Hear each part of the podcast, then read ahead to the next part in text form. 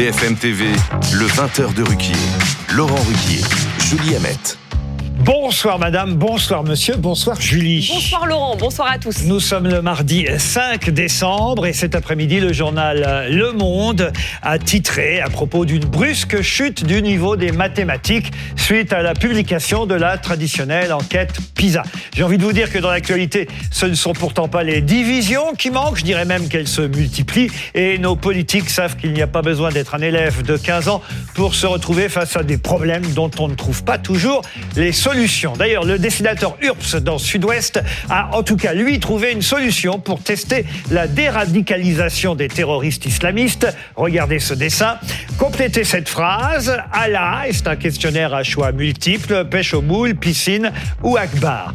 Dans Libération, c'est la dessinatrice Coco, elle, qui montre que le président de la République a des soucis aussi avec les mathématiques. Un problème, un problème avec la courbe du chômage. Et on y voit sur ce dessin Emmanuel Macron répondre carrément gueule à François Hollande. Toujours est-il que le ministre de l'Éducation nationale, M. Gabriel Attal, a présenté cet après-midi de nouvelles mesures pour un choc des savoirs.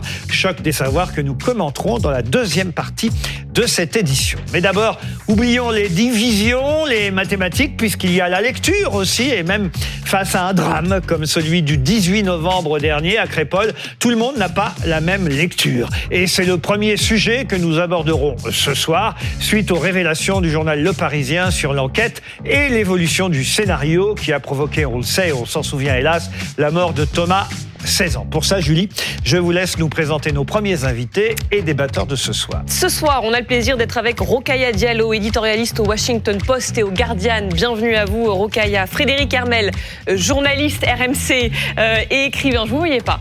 Non, parce que j'ai pas les lunettes en fait. Il est par ici, il est là. Bonsoir, Bonsoir. à vous, Frédéric. Blanche Léridon, euh, directrice éditoriale de l'Institut Montaigne. Bonsoir à vous, euh, Blanche. Et sur ce plateau, nos invités ce soir, euh, Thibaut de Montbrial. Vous êtes avocat. Bienvenue euh, sur ce plateau. Et Guillaume Fard, consultant police-justice pour BFM TV. Et on commence donc par cette euh, enquête sur Crépole, euh, dont le journal Le Parisien, il faut bien le dire, a Oui. révélé euh, quelques nouveautés. C'était une exclusivité dans Le Parisien ce matin. Bah oui, des éléments de l'enquête qui montrent la complexité euh, du dossier Crépol, deux semaines après le bal, donc qui a causé la mort de Thomas, le Parisien qui a consulté le rapport d'enquête euh, des gendarmes. On apprend plusieurs choses.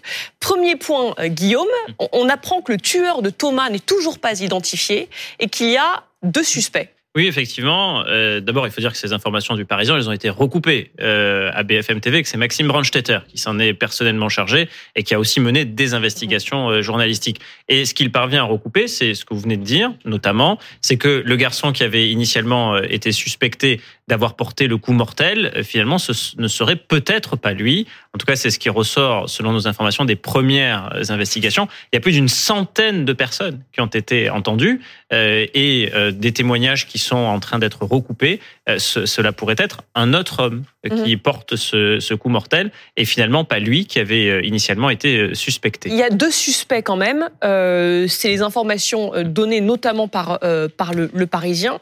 L'un s'appelle Ilyes, 22 ans d'origine maghrébine, et le second est un adolescent de 17 ans qui porte un prénom et un nom historiquement français. Oui. C'est précisé parce qu'il y avait eu toute une polémique autour du prénom. Oui, alors ce que l'on peut dire, c'est que comme ce second euh, suspect est mineur, la loi nous interdit ici de donner hein, le, le prénom. C'est pas que nous ne l'avons pas, c'est pas que nous ne souhaitons pas le faire, c'est que nous ne pouvons pas juridiquement le faire. Faut aussi apporter cette, cette nuance-là. Et puis rappeler que tous ces hommes que l'on a cités jusqu'à présent sont tous évidemment présumés innocents dans le cadre des investigations, puisque ce que cherche à établir les gendarmes, c'est qui a porté le coup mortel. En clair, qui est le meurtrier de Thomas Parce qu'il faut quand même rappeler que c'est un meurtre d'une extrême gravité, que donc bah, il appartient à l'enquête de retrouver l'auteur de cet homicide. Fred Hermel, vous avez un premier commentaire, des surprises par rapport à ce que révèle l'enquête désormais? Non, mais je, je vois une nouvelle lecture en fait, et, et on reprochait à, à la droite, à l'extrême droite, de, de se servir justement de des déclarations qui avaient pu être faire- faites sur un racisme anti-blanc. Et là, on a- il y a une nouvelle lecture, et euh, depuis ce matin, après le bon travail de- du Parisien et, et de BFM Et TV, de Maxime. et de Maxime, oui, je, je précise, euh, il y a une espèce de de joie puisqu'il y aurait des, des paroles Oh, racistes de joie, je crois pas quand même. en- anti, ben, j'ai lu des gens qui, enfin, j'ai vu des gens quand même qui étaient quand même ravis de pouvoir dire, regardez, il y a eu des, des mots anti-arabes, euh, puisqu'il y a, dont on voit dans l'article du Parisien Oui. que j'ai lu bien entendu, euh, qui ont été prononcés.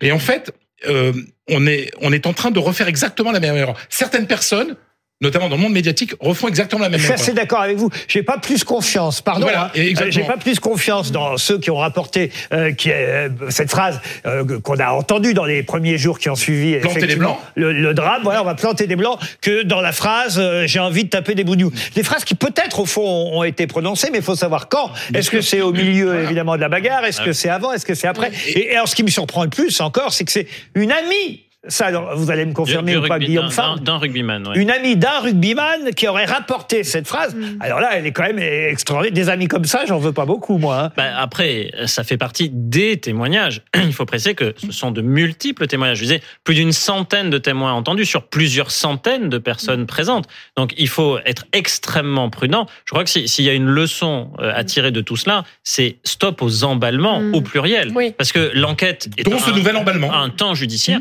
Mais évidemment, la seule chose qui semble pour l'heure se dessiner, et encore, j'emploie le conditionnel, c'est qu'il n'y aurait pas eu cette sorte de vendetta, expédition punitive de, de personnes qui seraient venues massivement dans l'intention d'eux. La Euh, préméditation n'est pas établie. Pour l'heure, non. Ça ne veut pas dire qu'elle ne le sera pas après. Mais pour en tout cas, l'heure, ce de pour sûr, mon cher. Guillaume, c'est que certaines personnes sont venues avec des couteaux de boucher, des couteaux de chasse, et qu'un gamin est mort. Oui. ça, on- j'ai l'impression qu'on l'oublie là. Ça, c'est totalement attesté. Maintenant, Personne ne l'oublie. Franchement, je vous jure. Fred Hermel, Oui, personne, non, mais, non, personne on l'oublie. est, on est depuis ce matin, Et- ça tourne en boucle et- en disant et personne ne- ne un pense- retournement de la culpabilité. Personne ne pense, en tout cas, je ne crois pas ici, qu'il est normal d'aller dans un bal populaire, dans un village, avec des couteaux sur soi. Ça, on est d'accord. Maintenant, c'est vrai, pardon de le dire, et, et, et c'est pas sans réjouir, c'est juste rappeler que euh, certains se sont quand même em- emballés vite en disant qu'il y avait eu une préméditation et un emba- enfin, un- euh, euh, voilà, oui, une décision d'aller dans ce village pour Ouais. planter éventuellement du blanc, et que c'était, euh, voilà, un, un racisme anti-blanc.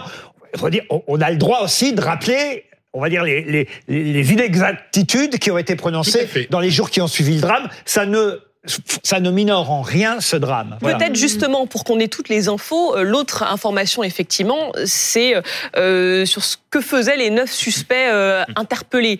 Euh, on apprend qu'en fait ils seraient arrivés au bal entre 23h et 1h du matin à bord de cinq voitures et par petits groupes. Quatre d'entre eux auraient participé à la soirée sans que leur entrée euh, ne leur soit refusée.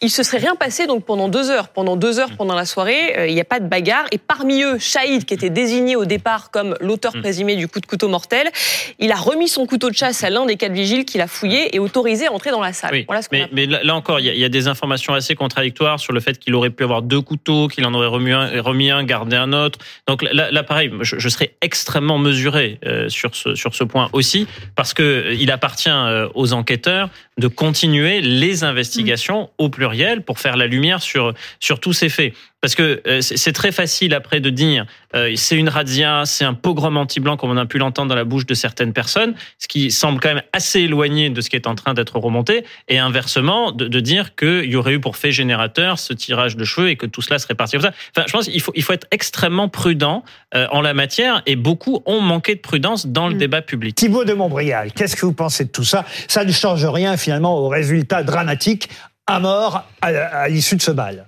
J'observe depuis euh, depuis quelques jours avec euh, je peux pas dire avec amusement parce que tout ça est dramatique.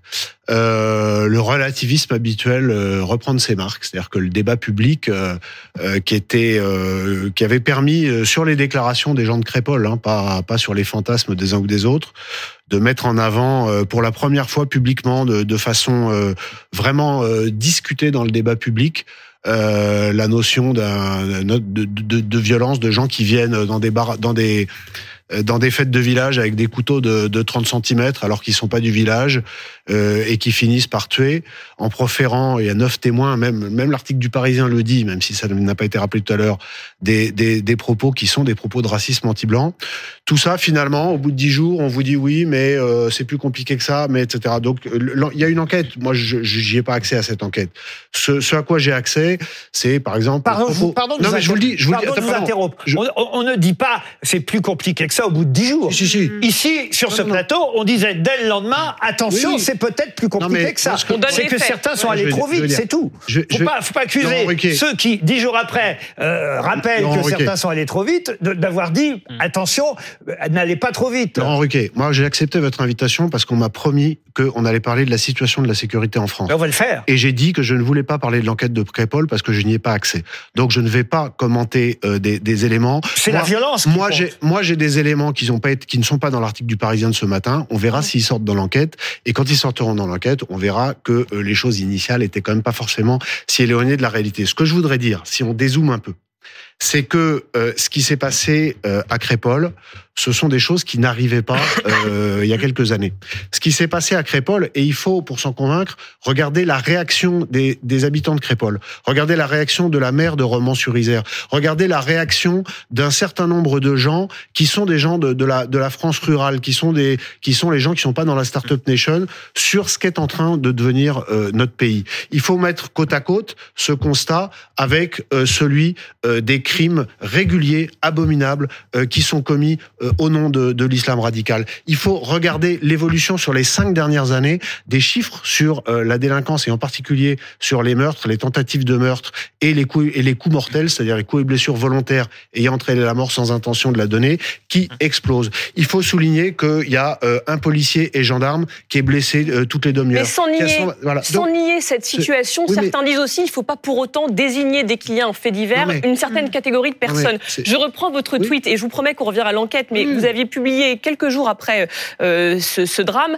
la décision de ne pas mentionner le nom du meurtrier présumé Thomas est une erreur Oui. politique majeure. Oui, le nom sortira de toute façon et l'autorité de l'État sera un peu plus abîmée par cette petite Oui, lâcheté. La colère légitime est Sauf déjà acquise. pas le nom du Est-ce que vous vous dites pas vous êtes allé trop vite, par exemple Quand, quand les neuf qui ont été mis en garde à vue euh, au début, tout le monde a eu les noms très vite. Je veux dire, au bout de- au bout, au bout, au bout d'une journée, tous les gens qui s'intéressent à ces questions, tous les journalistes, etc. Oui, Mais le fait est que finalement, l'auteur présumé, on ne sait pas qui c'est. Il y, a, il y a trois jours, il y a un gamin de 15 ans qui a tué ses parents. Tous les médias, à commencer par, par vous, mais d'autres, hein, ont donné son prénom. Oui, et là, ah tout non. à l'heure, on vous dit voilà. Donc, non mais donc voilà, c'est, je dis juste que euh, les, il y a des statistiques qui sont ce qu'elles sont. Euh, les gens ont des yeux pour voir. Et moi, je suis très non mais Laurent, je- laissez-moi dire une chose qui est essentielle. qui est essentielle. C'est que moi, je suis très inquiet. Moi, je suis très inquiet par l'évolution de la situation parce que pour la première fois, nous avons un vrai risque d'affrontement dans notre pays entre euh, différentes catégories de population. Et je, je- il faut absolument que l'État prenne cette mesure, la mesure de, la gravité et fasse deux choses. La première, c'est qu'elle dise les choses telles qu'elles sont. Hein, Les gens sont exaspérés d'avoir l'impression qu'on les prend pour des imbéciles. Et la deuxième chose, c'est que des moyens par l'État, par le régalien, soient mis en œuvre. Moi, j'ai fait une lettre. Je suis président du Centre de réflexion sur la sécurité intérieure et j'ai fait une lettre. On allait y ouverte. venir. J'ai fait une lettre ouverte au président de la République Emmanuel qui, qui tourne beaucoup dans les milieux politiques et des forces de sécurité intérieure. Et je pense que si l'État, et en particulier pour protéger euh, ceux de nos concitoyens euh, qui sont étrangers et, et qui travaillent et qui n'ont rien demandé à personne, qui sont euh, les, les plus défavorisés et qui sont les premières victimes de la délinquance, que si l'État ne prend pas les choses en main, alors nous risquons d'avoir notre pacte social est en grand danger. Je crois qu'on sera d'accord avec vous sur euh, le Voilà. constat de l'état de la violence Oui. et, et- et même euh, la peur que Oui. euh, ont euh, certains Français, là, peut-être parfois à sortir, être tard le Oui. soir dans le métro ou ailleurs, ou aller dans une fête de village. Désormais, on est d'accord. Mais pour autant, je pense qu'on peut aussi, on a le droit, quand on est euh, journaliste, de dire à certains politiques attention, ne jetez pas non plus de l'huile sur le feu. C'est ça qu'on essaye de dire. Oui, mais il y a un et, il était normal dans les 24 ou 48 heures qui ont suivi ce drame qu'on remarque qu'effectivement certains en profitaient aussi pour jeter de l'huile sur le feu. Je ne vous je ne dis pas vous, Non, non, non, mais, mais mais- j'entends. mais ça existe tout de même. Je ne veux pas le nier. Certains jetaient de l'huile sur le feu et d'autres ne faisaient absolument aucun commentaire.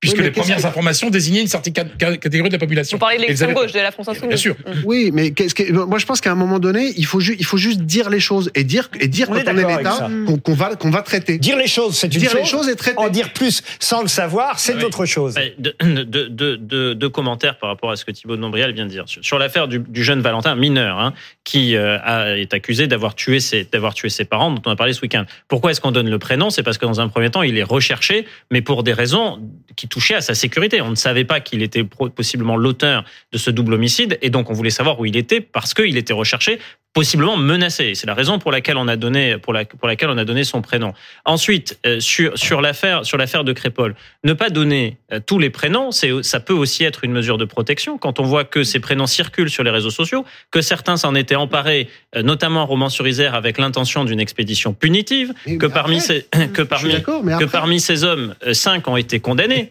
dont un pour violence aggravée sur personne dépositaire d'autorité publique. C'est quand même très grave. Vous serez d'accord avec moi sur le fait que s'en prendre à des policiers et gendarmes, c'est quand même d'une particulière gravité. Donc c'est aussi pour ça qu'on n'avait pas donné ces prénoms. Et dans le débat public, on dit certains jettent de l'huile sur le feu. Mais il me semble que Monsieur Zemmour, euh, au micro d'Apolline de Malherbe, a dit c'est toujours les shahids qui tuent, je crois. C'est Je- toujours les tomates qui Voilà. tombent et ce sont toujours les shahids qui voilà, tuent. le verbatim exact. Donc, si, si dire cela, alors que les éléments que Maxime Brandstetter est en train de, de sortir pour la rédaction de BFM TV, c'est que précisément ce ne serait peut-être pas, peut-être pas euh, ce, ce- cet homme prénommé Shahid qui aurait tué. Euh, c'est pas, c'est pas, jeter sur de l'huile sur le feu. Je ne sais pas ce que Thibault c'est. Mais, après. mais pour aller dans le sens de Guillaume Fard, moi je suis favorable à ce que systématiquement, dès lors qu'il s'agit évidemment de majeurs, on donne les prénoms. Voilà. Et ça, je peux vous dire que ça fera beaucoup avancer le débat public. Rokhaya Diallo. Je ne crois pas que le fait de donner les prénoms euh, et de tirer des conclusions génériques à partir de prénoms Ben, euh, n'aide quoi que ce soit dans le débat public. Ce que je trouve quand même assez regrettable dans la situation, c'est qu'il y a quand même un adolescent qui est mort, qu'on a euh, ses parents, sa famille qui ne cessent de revivre en fait la mort de leur enfant euh, sous le prisme de politiques qui s'emparent du sujet dans le but de collecter euh, des, euh, des votes en fait de l'intérêt de la part des personnes qui potentiellement voteraient pour eux parce que ils dessinent un conflit entre adolescents extrêmement violent en enjeu civilisationnel. Et ça je le trouve extrêmement dangereux et extrêmement grave. Ce qui m'interpelle le plus dans l'histoire c'est de voir que des adolescents de 16 ans peuvent s'entretuer, peuvent enfin que des adolescents de 16 ans ou mineurs peuvent tuer un autre adolescent et c'est ce qui est grave. Mais si on rapporte cette violence qui est euh, effectivement extrêmement euh, euh, inquiétante et frappante et stupéfiante à l'ensemble des, viol- des violences qui sont commises sur les territoires français, je tiens quand même à rappeler que quand on est victime de violences en France, on a plus de risques d'être attaqué par une personne de son environnement immédiat que par des inconnus. C'est la vérité, de, que ce soit dans les violences euh, intrafamiliales, dans les violences, euh, qu'elles soient meurtrières, sexuelles ou sexistes, c'est l'environnement im- immédiat qui constitue le plus grand danger pour tous les Français qui nous regardent. Et le fait pour des politiques de laisser entendre que ce sont des étrangers qui portent des prénoms particuliers, des étrangers, pas dans le sens de étrangers à la nation, mais étrangers à, à notre environnement domestique, qui portent des prénoms étranges, qui sont le plus susceptibles de nous attaquer, c'est mentir aux gens et c'est instituer l'idée qu'il y a deux France. Et ça, je On trouve vous que c'est dangereux. répondre. Blanche Leridon, et après on vous donne euh, la parole. Merci Laurent. Je voudrais réagir à trois mots qui ont été prononcés, deux par vous, euh, Guillaume, que sont la complexité et la prudence, et puis le vôtre, euh, la nécessité de dézoomer. Je pense effectivement, euh, il est beaucoup trop tôt pour commenter l'enquête. Elle est d'une complexité immense euh, et il faut mener, euh, laisser les choses euh, avancer avec leur cours et euh, surtout pas précipiter euh, ni euh, les conclusions euh, hâtives, euh, ni euh, permettre une forme d'embrasement de, de la situation. Moi, ce que je trouve étonnant, c'est quand même notre forme d'amnésie ou d'incapacité à tirer des leçons d'un passé qui est pourtant très très proche. C'est-à-dire que des indices de cette violence qui montent chez ces jeunes, et pour moi aussi, c'est vraiment le sujet d'incompréhension Là, on majeure revient au sujet qu'il faut résoudre. On en a déjà eu en, en juillet l'année dernière, enfin cette année, pardon. Mhm. C'est-à-dire qu'il y a eu ces émeutes euh, en juillet euh, qui ont touché, on sait, plus de 500 communes.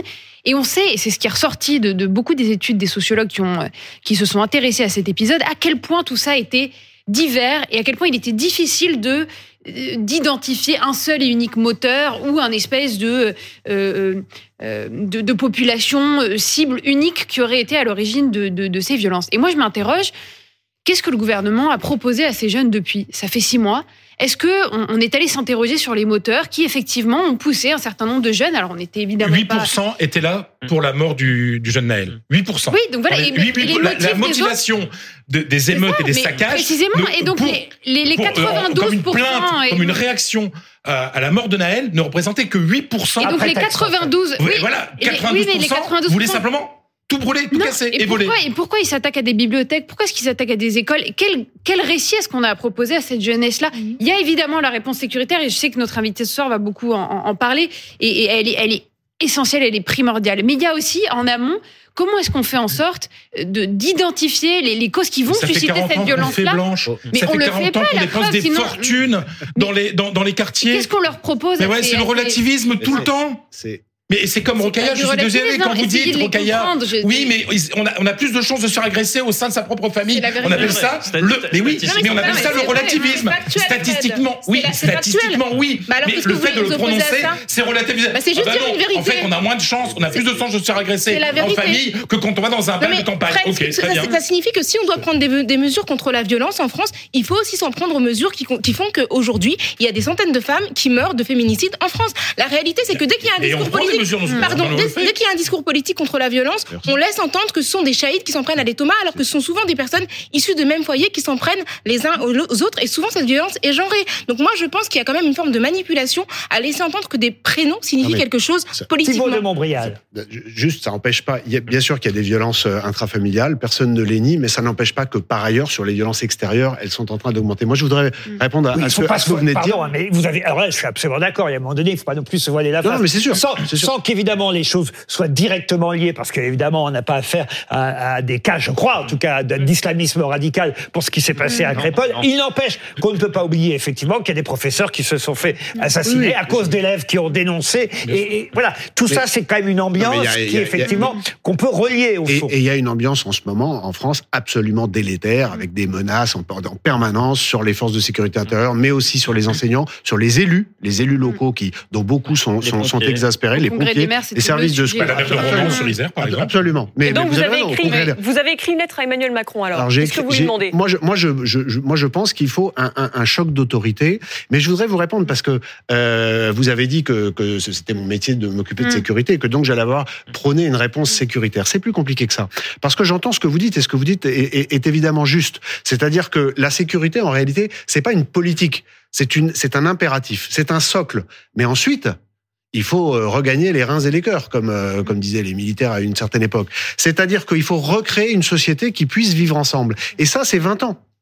Donc, je pense qu'aujourd'hui, la situation est tellement grave que nous sommes au bord d'un risque d'effondrement, c'est ce que j'ai écrit. Donc, il y a une urgence. Il faut un plan d'urgence, Donc un concrètement, plan de secours. que vous demandez mais, mais il ne pourra fonctionner, je vais vous répondre, mais il ne pourra fonctionner que avec un programme d'éducation et de culture. C'est-à-dire qu'on peut pas dissocier la réponse sécuritaire de la réponse culturelle. Ça, c'est quand même un point essentiel euh, que, que chacun ait à l'esprit. Qu'est-ce que vous Maintenant, le par réponse culturelle? Je suis pas sûre d'avoir compris.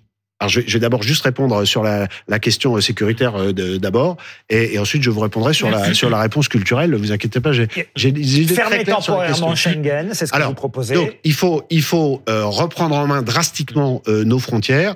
C'est, c'est- la sécurité, c'est un triptyque. Hein, c'est euh, sécurité euh, publique, donc euh, police, justice, immigration.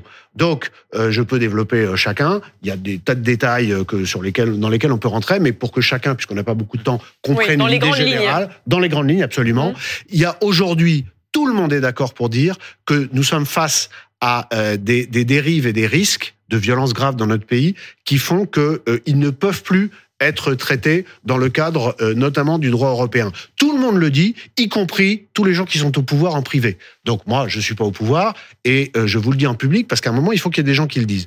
Donc, une fois qu'on a dit ça, je pense que nous ne nous en sortirons pas sans euh, suspendre euh, provisoirement, ce qui est tout à fait possible, les traités qui euh, entravent notre liberté d'action sur le plan euh, européen. Et juste pour finir, je pense à ceux qui disent que c'est pas possible. D'abord, ce que l'homme a fait. On, on l'a fait, pendant le Covid. On l'a- on l'a fait pendant le Covid. Et ensuite, ce que l'homme a fait, l'homme peut le défaire. Et ensuite, il y a deux pays en Europe qui sont les pays moteurs, qui sont la France et l'Allemagne. Et nous avons le poids politique pour le faire. J'ajoute pour terminer que euh, ce qu'on voit comme évolution politique dans tous les pays d'Europe montre que si nous ne le faisons pas, eh bien, nous le subirons euh, par des résultats électoraux que nous sommes en train de voir dans, dans tous les pays européens. La démocratie, Laurent Ruquier, elle a le droit de se défendre. C'est vrai que quand on veut, euh, on peut. hein. c'est oui. vrai que, Mais bien par- sûr. Par Moi, exemple, moi, j'habite en sûr. Espagne, j'ai pas pu rentrer pendant, pendant plusieurs mois. hein. Même pour la surveillance des, des- des- je pense à un autre drame qu'on vient de vivre le week-end dernier, la surveillance des, des, des, des- des fichiers S, c'est quand même quelque chose. Quand on était en pleine période de Covid, on était tous très surveillés. On pouvait même pas sortir de chez nous sans tomber sur un flic qui vous disait vous n'avez pas le droit de sortir. Donc à un moment donné, il faudrait savoir ce qu'on peut faire ou ne pas faire. Ça vous fait rire ce que je dis Oui, ça, pas, pas ce que vous dites. Caricature. N- Non, mais enfin, c'est ce qui, ce qui me fait rire. Enfin, je sais pas si c'est drôle d'ailleurs. C'est c'est cette histoire de sortir des traités, parce que c'est en fait vous faites- Suspendre. suspendre, Mm. suspendre. Vous faites vous faites allusion euh, notamment à la Convention européenne de sauvegarde des droits de l'homme et des libertés fondamentales. Bon. Et en fait, c'est deux articles qui posent problème. Celui sur le, le respect à la, le droit à la vie privée et familiale. En clair, si vous êtes né ici, vous avez passé toute votre vie ici, bon, bah, et que vous avez des enfants ici en France, bah, il est difficile de vous dire bon, bah, à partir de maintenant, c'est fini, merci, au revoir. C'est- C'est exactement l'argument qui a été mobilisé par les juridictions administratives dans l'affaire de l'imam Iqwisen. Né en France, euh, Oui. toute sa famille en France. Bon, il a fallu aller devant le Conseil d'État pour finalement parvenir à une décision, une décision d'expulsion. Ça, c'est le premier article qui pose problème. Et puis après, il y en a un second. Alors là, celui-là, comment le contourner Ça, ça, ça me, ça m'étonne ou ça, ça m'interpelle davantage. C'est le fait de ne pas être exposé à la torture, à des traitements inhumains et dégradants. En clair, expulser des personnes dans des pays qui sont la Libye, l'Afghanistan, euh, la Syrie, des États, des États en guerre. Alors, suspendre, ça veut dire quoi Que vous voudriez prendre des personnes qui seraient frappées d'une obligation de quitter le territoire français et ressortissant de ces pays et les renvoyer là-bas néanmoins? C'est c'est ça que vous Moi, je voulez vais prendre le problème autrement, Guillaume Fard. Je pense que la première tâche d'un gouvernement, c'est de protéger sa population. Et que la première tâche d'un gouvernement français, quelle que soit sa couleur politique, c'est de protéger sa population. Donc, si vous me demandez, si un jour j'étais au pouvoir, Ah oui. ce que je prônerais, chargé par un mandat, par hypothèse, de protéger ma population. Si je devais arbitrer entre un étranger, puisque là on parle Oui, de gens oui, qui là, ne on sont parle pas français, on parle de gens qui sont. Oui, parce que j'allais Non, vous non, dire, pardon, à les jeunes oui, qui sont non, les mais- agresseurs là-bas à Non, non, non, Crépol, mais on parle pas de- c'est Non, non, non. une autre population. Mais- Voilà, mais- ça, je voudrais quand même que vous le rappelez. On C'est parle- aussi la population de France. c'est ce que c'est je pas veux la dire. suspension de la Non, l'hypothèse intéressante que Guillaume Fard met en avant, c'est une hypothèse qui concerne, nous sommes Un, Libyen, par exemple. les gens qui sont étrangers D'accord. en France et qui sont frappés euh, d'une euh, obligation de quitter le territoire. Je pense que lorsque cette obligation de quitter le territoire est fondée sur un risque grave euh, à l'ordre public, prend ce qui n'est un, pas, le- un ce qui pas de radicalisé en voilà. situation irrégulière, Voilà. figurant au FSPRT, Eh bien- il est libyen, vous n'avez pas de relation diplomatique avec la Libye, comment vous le Alors, ramenez? avec la Libye, il n'y a pas de relation diplomatique, mais avec la Russie, puisque Ouais. c'est un cas qui se pose régulièrement avec les Tchétchènes, et Gérald Darmanin d'ailleurs l'a dit très, Bah là, les, l'a- les- relations n'ont pas été officiellement interrompues avec la Russie. C'est pour ça que je prends l'exemple de la Libye. Oui, mais il y a le risque euh, avec la Russie, il y a, il y a ce risque auquel vous faisiez allusion, euh, de risque de, de traitement inhumain et dégradant. fait, ouais. Et donc je reprends mon raisonnement. Et s'agissant d'un étranger qui est en France, qui n'a pas respecté le pacte social du pays qui l'accueille, et dont on imagine par hypothèse qu'il y a des éléments qui objectifent ça, hein, pour le besoin du raisonnement, eh bien si je suis chargé politiquement de la sécurité des Français, eh bien je privilégie la sécurité de mes concitoyens à celle de celui qui a violé les obli- le, le pacte, C'est si pacte dangereux pour la population Et si- française. mais non mais c'est ce que je Pas c'est ce que- uniquement pour une occupée Oui, mais si, mais si c'est on ce va, que- si on va j'ai au dit bout trois du, fois. si on Mais va- non, non, mais je- faut bien, bien préciser. juste un point. Si on va, si au bout du Dans raisonnement, ces cas-là, la réponse est oui, donc, si on va au bout du raisonnement, ça veut dire que indirectement, indirectement, hein, vous le condamnez à mort. Parce que dans son pays d'origine, il Je- sera exposé à la torture et des traitements inhumains Je- dégradants, voire à la peine de mort. Ça n'est pas la responsabilité du gouvernement français. La responsabilité du gouvernement français, c'est que cet individu ne, ne tue pas On déroule Français. le raisonnement jusqu'au bout. Je déroule le raisonnement jusqu'au bout. La responsabilité du gouvernement français, c'est que dans cette hypothèse, euh, cet individu ne tue pas dix citoyens français. C'est peut-être aussi de se tenir à ces principes. Je, rappelle quand même que, le pré- que le- la Déclaration des droits de l'homme et des citoyens est dans le préambule de notre Constitution. On a quand même un certain nombre de principes et de valeurs qui ont fondé l'Union européenne. Et je trouve ça étrange qu'on s'autorise à s'en affranchir sous prétexte euh, de euh, protéger la population, alors qu'on a des dispositifs C'est- qui permettent, qui permettent, pardon, euh, de punir euh, les délinquants. Et je trouve très très étonnant qu'on commence par un débat qui parle d'adolescents français qui se sont battus Mm. euh, entre eux à mort, ce qui est très très grave et tout à fait euh, effectivement euh, répréhensible, et qu'on finisse par un débat sur l'immigration et que quelqu'un, je sais pas, quelqu'un parlait d'islam radical alors qu'on n'a pas la moindre idée de la confession d'aucun des protagonistes Mais- de cette rixe. Donc moi je, je trouve Non, ça mais là, très très parlait de l'attentat de ce, de ce week-end. C'était pas, c'était pas le sujet initial. Laurent Ruquier a changé, la- m'a posé une question qui ne concernait pas Crépol. On est bien d'accord. Bah, Sur Crépol- Sur Crépol, je suis d'accord avec vous.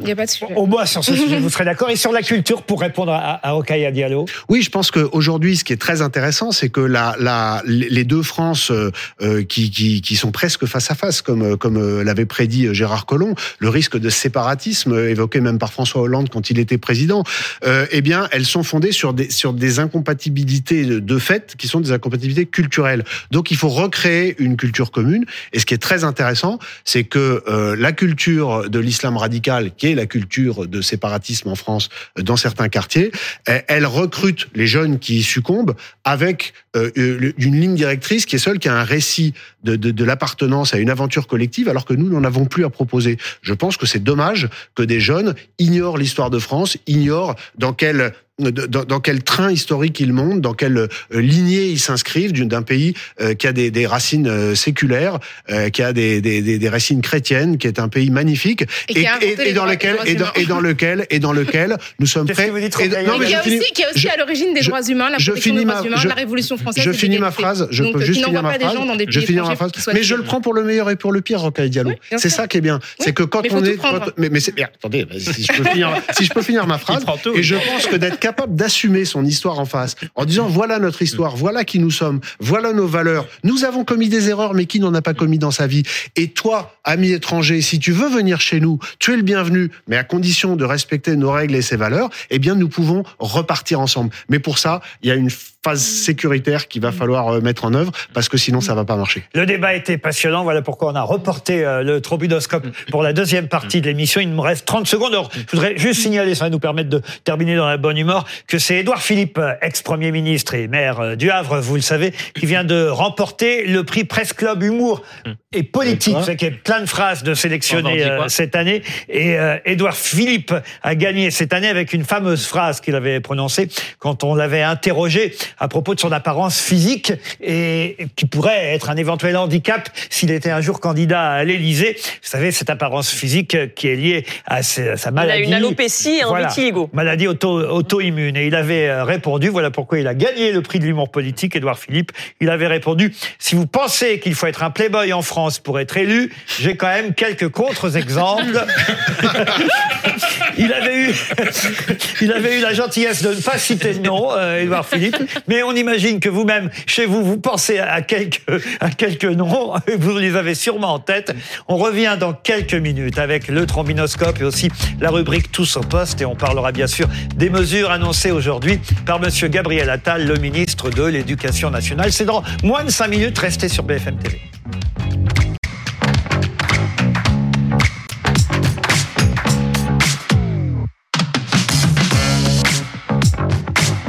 BFM TV, le 20h de Ruquier. Laurent Ruquier, Julie Hamet. Bonsoir ou rebonsoir. Merci d'avoir choisi euh, BFM TV. Sachez qu'à partir de 21h et jusqu'à 23h avec vous, Jusqu'à minuit même. Même minuit. Oh, bah alors, 3 heures, vous allez faire 3 heures ce soir avec Maxime Switek. C'est ça. Vous allez présenter une spéciale qui s'appelle Terrorisme, la France sous la menace. Nous y, nous recevrons aussi dans euh, cette édition jusqu'à 21h Vincent Cespedes qui nous a rejoint. Je présente tout le monde parce que euh, on va peut-être vous voir à l'écran pendant la petite rubrique que nous vous proposerons. Maintenant, une rubrique humour chez les matinaliers puisque chaque matin, quelle que soit la radio, il y a toujours un humoriste qui commente l'actualité et nous, on en a fait une rubrique qui s'appelle Tous au poste. Gérald Darmanin a annoncé que Rotel Krief avait été placé sous protection policière. hein. On peut penser ce qu'on veut de, de Rutel Krief, ça n'est pas normal. Aucun journaliste ne devrait être surveillé par la police, à part Patrick Poivre d'Arvor à l'époque.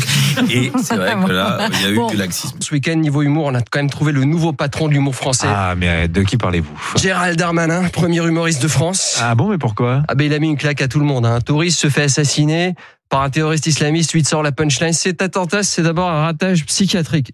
Personne ne fera jamais mieux, je vous assure. Alors, le ministre a indiqué euh, qu'il aurait fallu un suivi psychiatrique plus prononcé et que près de 30% des fichiers S pour islamisme souffriraient de troubles psychologiques. J'ai entendu que pour surveiller les fichiers, il fallait 26 personnes à plein temps. Donc, a priori, on va les voir arriver de loin. C'est- C'est-à-dire Bah, C'est-à-dire que dès que vous allez voir un attroupement, vous allez dire Ah, c'est quoi là-bas? Un émir du Golfe qui se balade avec sa suite? Non, non, c'est un fichier, c'est avec son escorte. Il va être là, main dans les poches, derrière lui le pimpon, l'hélico, les flics la main sur la gâchette, une infirmière en train de courir avec des boîtes de médoc. Armand, ne faites pas l'enfant. Vous devez prendre vos pilules toutes les 5 heures Heureusement que la France croule sur les excédents budgétaires, parce que sinon on serait vraiment emmerdé pour financer tout ça. La liste Alliance Rurale, vous voulez Oui. réagir, hein, euh, Arnaud C'est cette liste de Willy Schran. Elle inquiète les partis de droite qui ont peur de se faire euh, piquer leur voix. La Macronie pourrait tenter une offensive contre cette liste bouffe, bière et copains, peut-être en lançant la liste inverse. Hmm. Haricots verts, eau minérale et vélo électrique. une liste conduite par Stanislas Guérini, avec Vianney, Alex Lutz et Vincent Delerme. Voter pour nous, c'est s'assurer de vivre vivre en excellente santé. Avec un premier meeting qui sera formidable. On trinquera au jus de céleri. Il y aura- des verrines de soupe à l'avocat. Et on, on écoutera un discours de Franck Riester av- avant une activité pédalo sur la scène et une visite guidée thématique, le Paris des années folles. Vous savez, avec des intermittents en costume qui organisent un jeu de piste. Il y a une chasse au trésor. C'est la grosse éclate. Une actu à propos d'Europe Écologie Les Verts. Parce que figurez-vous que ces absurdes clampins ont lancé leur candidate pour les européennes à Paris, une certaine Marie Toussaint. Le souci de Marie Toussaint, c'est que c'est une inconnue. À côté, Marine Tondelier, c'est Madonna en culotte de cuir à l'accord Arena. Donc ils ont dû se réunir, j'imagine, hein, pour établir une stratégie. À un moment, Marie Toussaint est entrée, ils lui ont dit pardon, mais qui êtes-vous en fait?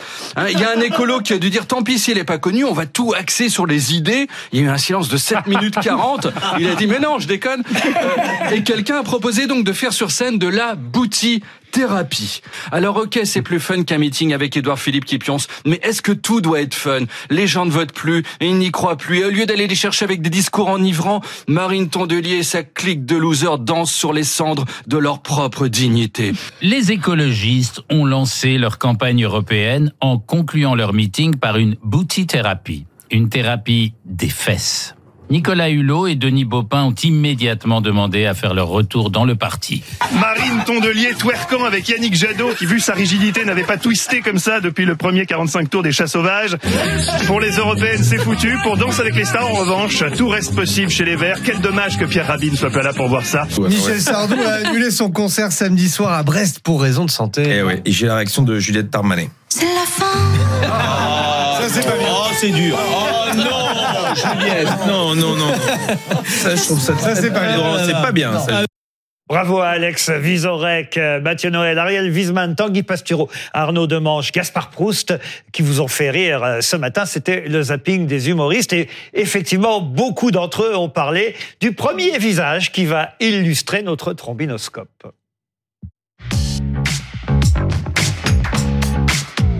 Et c'est Marie Toussaint, la fameuse Marie Toussaint. Ben oui, Tanguy Pastureau l'a évoqué. Est-ce que vous imaginez, vous, Laurent, voir Sandrine Rousseau, euh. Yannick Jadot twerker? Eh ben, pourquoi pas Jamais Elle est Bon. peu- elle est peut-être plus amusante qu'on ne l'imagine. Et ben voilà, Ben, c'était pour le lancement, c'est ce qu'il expliquait, de la campagne euh, européenne de Marie Toussaint, euh, tête de liste Europe Écologie Les Verts. Est-ce qu'on peut voir justement les Verts en train de twerker? C'était samedi hein, pour le lancement de la campagne européenne de Madame euh, Toussaint. Au début, je pensais que c'était une bêtise. Je me suis franchement, ils ont fait une connerie de faire ça parce que tout le monde s'est moqué d'eux. Et au fond, depuis, je suis en train de changer d'avis parce que comme on vient de l'entendre à travers les humoristes, peut-être qu'on n'aurait pas autant parlé de Marie Toussaint qui au fond est une inconnue totale pour la plupart des électeurs qui euh, nous regardent. Ils savent pas qui est euh, Marie Toussaint. C'est elle qui a été désignée tête de liste euh, aux européennes, mais, mais voilà, elle a quand même un déficit de notoriété, ne serait-ce que par rapport à Yannick Jadot, qui était le dernier candidat aux européennes. Et au fond, grâce à, à ce spectacle, eh bien tout le monde parle de Marie Toussaint depuis samedi dernier. Donc c'est peut-être finalement une bonne opération de Mais, com. mais à quel prix? Mais sin- sincèrement, moi, je suis sidéré. C'est-à-dire que nous avons des écologistes, des femmes, des féministes qui nous disent que, par exemple, le concours Miss France est dégradant pour la femme. C'est stigmatisant. Et là, on voit une danse qui me paraît, mais c'est absolument immonde, c'est d'une vulgarité terrible. Je trouve que c'est une essentialisation du corps de la femme. hein. Il y a. Yannick Jadot, il s'y met aussi. Hein. Oui, bah, les images là, c'était. J'ai pas n'êtes vu pas Yannick Jadot en. Moi, je suis pas d'accord parce que j'ai déjà moi-même suivi des cours de bouti-thérapie. J'ai fait un documentaire sur le sujet. Je pense que le corps, c'est un sujet éminemment politique et la liberté des femmes à disposer de leur corps, c'est politique. Et je pense que c'est Mais hyper pourquoi- important. pourquoi- pourquoi les Miss pas- France non et ça oui Moi, je suis pas contre Miss France. J'ai des amis qui ont été qui ont été Miss France. J'ai absolument aucun problème avec- le, le fait que les femmes choisissent leur profession. Euh, je trouve que dans justement dans la politique, on se, on prend très au sérieux. Je crois que la joie, c'est un sujet éminemment politique et qu'on n'est pas que des cerveaux sur pied. Je trouve que euh, Ah, investir, investir. Non mais c'est important de dire que euh, Là, on a plus est de doute. mais moi je moi je trouve que justement il y a quelque chose d'un peu sexiste de considérer que Ah. le fait de de- de- de- d'a- d'arpenter l'espace public avec son corps de le de, de parce qu'en fait je trouve que la polémique eff- efface aussi euh, ce qui était le thème du, col- de- de- du meeting, qui était le, le vivant, la célébration du vivant dans tous les sens du terme. Et honnêtement, je trouve qu'il n'y a pas non plus de quoi Blanche, faire autant Blanche de. La célébration du vivant et aussi la douceur. Et c'est vrai qu'on se dit que proclamer un peu un, un retour à la douceur dans la période qu'on vit, ça peut paraître louable, mais effectivement, je, je dois quand même rejoindre. Oui, elle a fait le buzz et si c'était ça qui était espéré, ça a fonctionné. Est-ce que c'est ça qui va permettre que le vrai sujet, c'est quand même on lançait le meeting, euh, on lançait pardon la campagne euh, des écologistes pour les élections européennes. Je rappelle que les écologistes en 2019, ils avaient quand même emporté 13,4% Ah, des sièges. avait fait un très bon score. Aujourd'hui, dans les sondages, qui a suivi. dans les sondages, ils sont à 8% et le RN est à 28%. Pour moi, est-ce qu'on va réussir à vaincre le RN avec de la douceur et avec ça? Malheureusement, j'en doute. Et, et c'est vrai que là, euh, on est, on atteint la limite de, de, de ce modèle-là. Vincent Cespedes, vous avez envie de commenter la, la boutithérapie Écoutez, euh, c'est pas des twerkists professionnels, donc il y a aussi une part d'autodérision et ça nous fait du bien. Bon, bah voilà. Voilà, euh, un peu de, un peu de, de corps. Euh, Je fais confiance à ceux qui sont à l'aise avec leur corps. Un peu de sagesse philosophique. Merci, euh, monsieur Cespedes. Euh, Le visage suivant, c'est celui de Judith Butler. La célèbre philosophe américaine qui devait tenir une conférence pour la paix, conférence annulée par la mairie de Paris pour risque de troubles à l'ordre public. En fait, on lui reproche des propos qu'elle avait euh, tenus en octobre euh, dernier, où elle avait dit Je pense que comprendre le Hamas et le Hezbollah en tant que mouvements sociaux progressistes de gauche, faisant partie d'une gauche mondiale, est extrêmement important. Ce sont ces propos-là qui ont fait peur à la mairie de Paris et qui ont imaginé que peut-être euh, cette conférence allait dégénérer. Qu'est-ce que vous en pensez? Je déteste la censure, en fait. Voilà, je déteste que Sylviane Gazinski ne puisse pas donner une conférence, euh, puisqu'elle est contre la GPA, par exemple, dans une université. Je déteste que François Hollande ne puisse pas aller signer des livres à, à l'université de Lille, où j'étais euh, étudiant d'ailleurs. Que Frédéric Becbédé, euh, ne puisse pas, à la librairie. Mola, ne puisse pas signer ses bouquins à la librairie Mo- Mola de Bordeaux. Et donc, Judy Butler a tout à fait le Même droit chose. de donner une conférence à Paris. Donc, ça, je, le, le- la, la, le- la, la, la frilosité de certains responsables politiques euh, m'agace au plus. Rappelons hein, le thème, hein, c'était une conférence publique qui était intitulée Contre l'antisémitisme, son instrumentalisation et pour la paix révolutionnaire en Palestine. Qu'est-ce que vous en pensez? Oui, Judith Butler, c'est vraiment une intellectuelle éminente. Il devait y avoir aussi également pendant ce, cette, ce rassemblement une vidéo d'Angela Davis. Et Judith Butler appartient aussi à un, grou- à un groupe très important aux États-Unis qui s'appelle Jewish Voices for, the- for Peace, donc les Juifs pour la paix.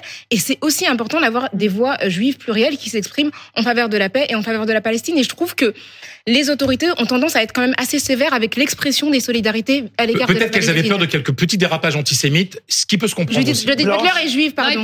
Elle est- Ah oui, mais, ah, mais il y a, vous savez, juste mais, pour non, le mais coup, vous savez, elle dans, dans, dans- il y a pour dans la le, il y a- il y a parmi les juifs des gens antisionistes qui frôlent l'antisémitisme. Oui, Il faut, rappeler l'histoire compliquée aussi de Judith Butler avec la France, parce qu'on a mis beaucoup de temps euh, à traduire ses, et notamment son grand œuvre qui est Trouble dans le genre, euh, qui est sorti dans les, en, en 1990, il me semble, aux États-Unis, qui a été traduit dans une quinzaine, voire une vingtaine de pays, qui n'est arrivé en France qu'au début des années 2000, je crois 15 ans après la sortie, et on l'accuse souvent d'être un peu euh, celle qui aurait euh, La fait venir en France, voilà, la papesse du wok.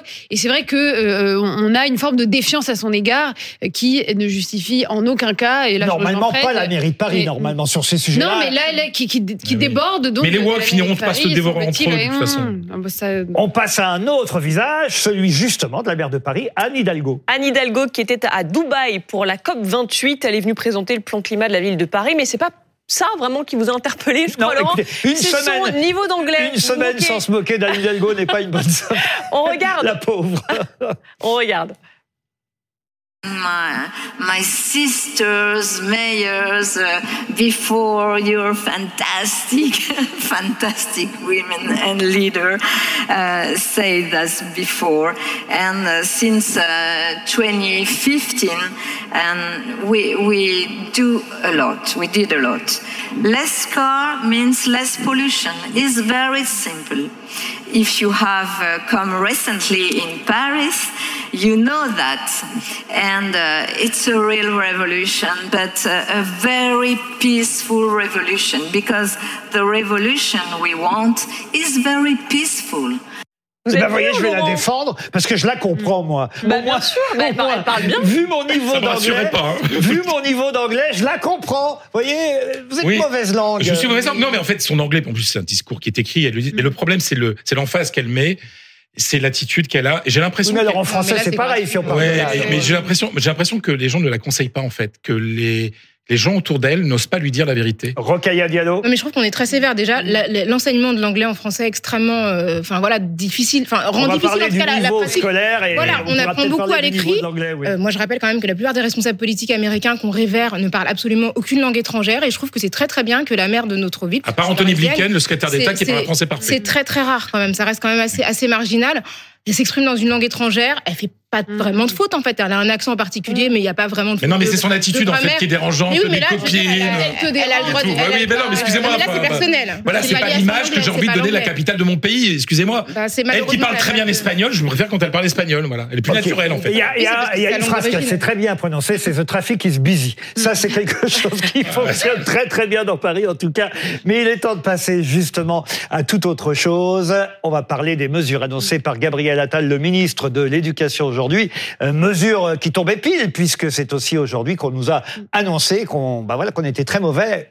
Non Mais seulement oui. en mathématiques, mais dans d'autres matières. C'est la publication de l'enquête PISA de l'OCDE qui pointe en France une baisse historique du niveau des élèves de 15 ans en mathématiques, des résultats médiocres aussi en compréhension de l'écrit. Et donc, Gabriel Attal a détaillé un ensemble de mesures aujourd'hui. Alors, parmi elles, euh, la refonte des programmes scolaires en primaire, la création de groupes de niveau au collège, euh, le brevet indispensable pour entrer au lycée en 2025 et pour le redoublement, euh, les profs auront le dernier mot. On l'écoute là-dessus, le, le ministre de l'Éducation. La question du redoublement devenu tabou mérite d'être clarifiée et d'être tranchée. Eh Bien aujourd'hui, je viens la clarifier et la trancher avec un principe simple la décision appartient aux enseignants. C'est pourquoi les professeurs auront désormais le dernier mot en matière de redoublement. Je prendrai un décret au début de l'année 2024 pour modifier le code de l'éducation en ce sens. Jusqu'à aujourd'hui, tous les élèves d'une même classe restaient dans le même groupe pour toutes les matières, avec le même professeur, les mêmes exercices, le même nombre d'élèves, peu importe qu'ils soient en grande difficulté en français ou en mathématiques. Cette organisation a une conséquence directe. Elle condamne certains à stagner et empêche d'autres de s'envoler. Autant dire une sorte de perdant-perdant. C'est à cette situation de perdant-perdant que je souhaite mettre fin avec des groupes de niveau au collège, en français et en mathématiques. Vincent Cespedes, vous avez entendu le ministre de l'Éducation, une première réaction? Catastrophique. Catastrophique. Euh, Le redoublement, rappelons-nous un peu quand on était élève, c'est la peur au ventre, c'est le stress. Ceux qui redoublent ne sont pas les plus immatures. C'est peut-être d'ailleurs les plus matures de la classe qui vont redoubler. Euh, le redoublement, c'est une école punitive. C'est une école. euh, je pense qu'il y a peu de profs qui disent bravo au redoublement. Des études ont montré vraiment que c'est pas du tout une solution. Par contre, c'est sûr que ça fait peur. Et puis regardez comment il se présente, on dirait une sorte de petit Sarkozy. euh, je suis venu régler le problème, c'est un tabou. Moi, je suis décomplexé, j'arrive. Mais c'est catastrophique. C'est, on dirait un homme omniscient, omnipotent, qui nous ramène des mesures euh, qui nous plongent en arrière. Donc euh, c'est. Il se bouge parce qu'il faut faire quelque chose. Ah oui. Il a le sentiment qu'il faut faire quelque Ah bah, chose. moi je suis ravi de, ces- de, de, ce, de cette étude PISA parce qu'au début avec Attal on croyait que vraiment que le problème c'était l'abaya dans les écoles. Euh, Il y a eu vraiment beaucoup d'énergie dépensée sur la laïcité, toutes ces questions-là. Je veux pas spoiler. Oui, ce mais alors maintenant, dire. il s'attaque justement au, à un Bah oui, parce qu'il sujet, a selon pris, vous, il le a niveau pris des une élèves. petite claque en fait, un petit soufflet. Il était temps parce que les profs, c'est la catastrophe. Les profs, c'est des héros de la nation qui sont abandonnés. Et les faux débats sur l'école, les profs en souffrent et il faut les soutenir. Et le redoublement, c'est un faux débat? Bah, le- évidemment que c'est un- c'est les fausses mesures. On va parler de la blouse encore. On est dans les années 50. Les élèves, le, le problème de l'école, ce n'est pas ça. Le problème de l'école, c'est exactement ce qu'on est en train de vivre avec Gabriel Attal. Quelque chose de vertical qui ne part pas de la base pour trouver des solutions. Ça s'applique partout d'ailleurs, ce que je viens de dire. La démocratie, c'est aussi aller voir les acteurs, les parents, les professeurs. Pourquoi ce serait simplement euh, Gabriel Attal qui viendrait proposer des solutions? Eh ben, C'est parce qu'il est ministre, et parce que c'est son métier, parce qu'il est ministre. Son Et métier, c'est l'éducation nationale, c'est métier. Mais Ben laissez-moi oui. Et non, laissez-moi excusez-moi, je te passe la parole, mais, mais je- c'est magnifique de vous avoir, Monsieur Cespedes, parce que vous, en, en 30 secondes, vous avez résumé tout le problème de l'éducation nationale en 30 ans. L'idéologie mortifère qui est la vôtre. Vous n'avez une vision uniquement politique et idéologique de l'école.